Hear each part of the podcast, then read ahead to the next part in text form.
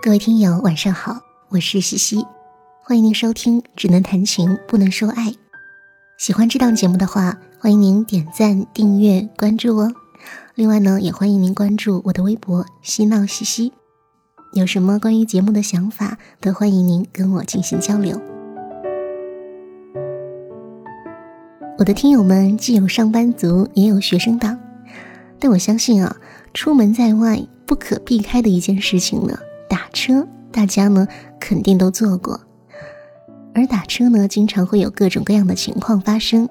有的时候啊，这个司机态度很好，跟你讲讲话呀，非常的热情；但是有的时候呢，有些司机就感觉好像你欠了他很多钱一样，态度非常的糟糕。但是呢，无论是什么样的司机，到了最后啊，他们都一定希望你能够给他一个好评。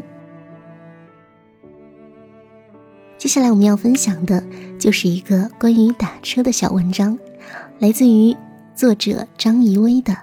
那你能给我个好评吗？在上海有段时间，人们常常抱怨出租车难打，不只是老人、孕妇难打车，一般在路上空车不愿停，在机场或是其他枢纽，又会被挑客的司机折腾。那时我常常往返于台北、上海之间，每次回上海呀，行李都很多，没有办法坐地铁通勤。我住在浦东，所以从浦东机场出来一坐上车，就会被司机骂，说这么近你好意思打车呀？你知道我要排队多久吗？你不会说你去川沙呀？我从机场到家也有一百五十块的路程，有时候为了让司机安静点，我会说。我多给你三十块钱吧，你不要再骂了。与此同时，我又肩负着很多专栏，有过不少写出租车司机的小文章。讴歌他们会讲故事，有人情味儿，知道在每一座城市里的生存窍门。有位司机在红灯的时候拿出小梳子梳头，有位司机像人体弹幕一样和电台女主播对话，很可爱。电台里呢，又能听到很多上中学的时候听过的歌，恍恍惚惚，十分怀念。我想，生活大概就是这样讽刺。秋天的时候，我去了一次苏州，那个季节，苏州最苏州不过。苏州桑，桑在午后，迟迟不冷的气候又助添了困意。阳光里，除了灰尘之外，还有数不尽的灰尘的去处，都是人间的风景。路过的几家店都各有特色，驾驶学校的门面里面卖的却是洗发水。点了一笼汤包，个个都是尖尖朝下，好像集体坠楼脸着地。有家被各种综合小吃店包围的面店，上面只写了“面”字，好像别人都那么厉害了。自己反而什么也懒得解释了，不过是讨口饭吃。街面上挂着红色的横幅，上面写着“欢度新春佳节”，冷不防的给路人拜个早年。花鸟市场里，许多被囚禁的双眼皮小狗和画着眼线的小猫正待价而沽。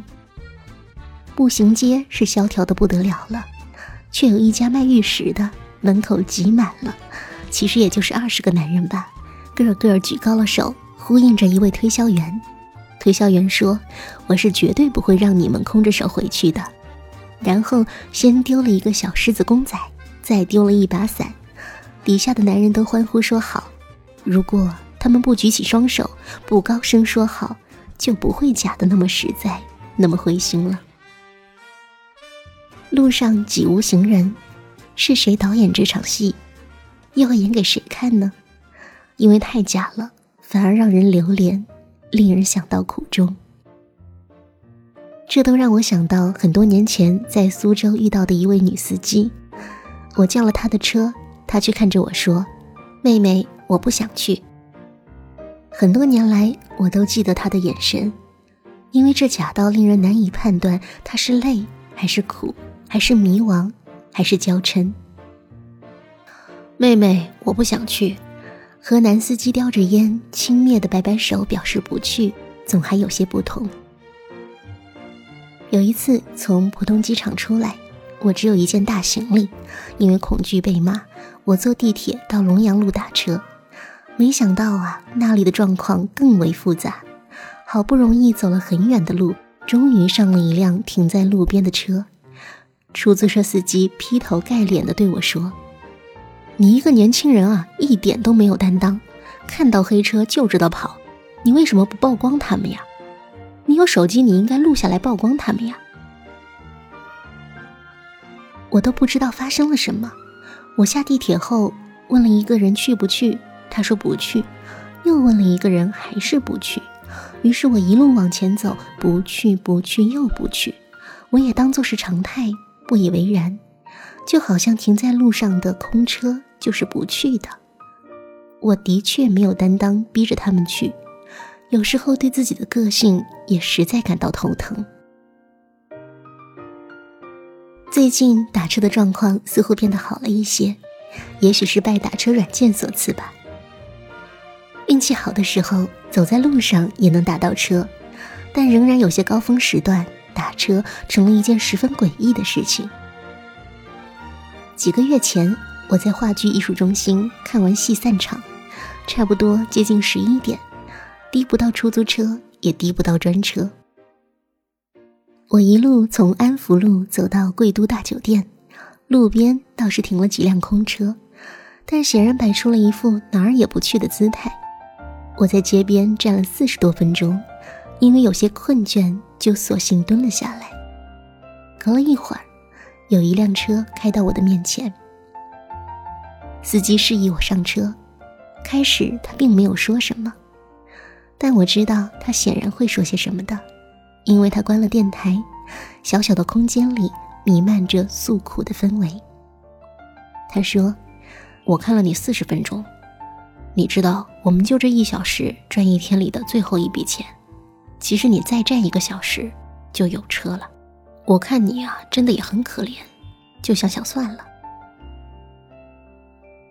我不知道该回复什么。我算算这段路也不过是四十几块的车程。如果我不住在浦东，也许我就走路回家了。可惜要过江。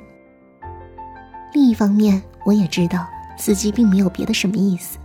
他要比机场那些师傅柔和多了。到家的时候，我给了他一百块，我说就当我叫了专车吧，不用找了。然后能多给我几张发票吗？我好送朋友。他愣了一会儿，然后低下头摩挲了一阵，又扯下了很长一条纸，塞在了一个白色塑料袋里。他给了我一袋子发票，我当然没地方用。但是我还挺感动的，可惜呀，厂招不能打分。工作以后打车的机会变多了，遇到的稀奇古怪的事情也变多了。有天上下课背着很重的两个包来回，打了两次车，都被绕了远路。回程计价器眼看着就要快破表了，我们的车却还在江上欢快地绕着圈儿。我对司机说：“师傅。”我知道你绕路了，我口袋里有二十几张发票，我知道这段路多少钱。早上上班的时候，那位师傅也绕路，你已经多收了我四十块钱，差不多了吧？不要太贪心了。他立马就翻了牌，问我：“那你想给多少钱？”我说：“我很累，我也不投诉你了，不然你早就跟早晨坑我的那位一样得了。”他说：“好的。”挺有意思的。下车的时候，他回头看着我，问我：“那您能给我个好评吗？”那您能给我个好评吗？问的那么心虚，又那么需要，真是令人哭笑不得。我们写作课上常常有学生想要写“人活着真不容易呀”，但写出来的都是人开不开心，不是活着容不容易。可如果一生都过得乱七八糟，死后见到神明，是不是也会被问及？那您能给我个好评吗？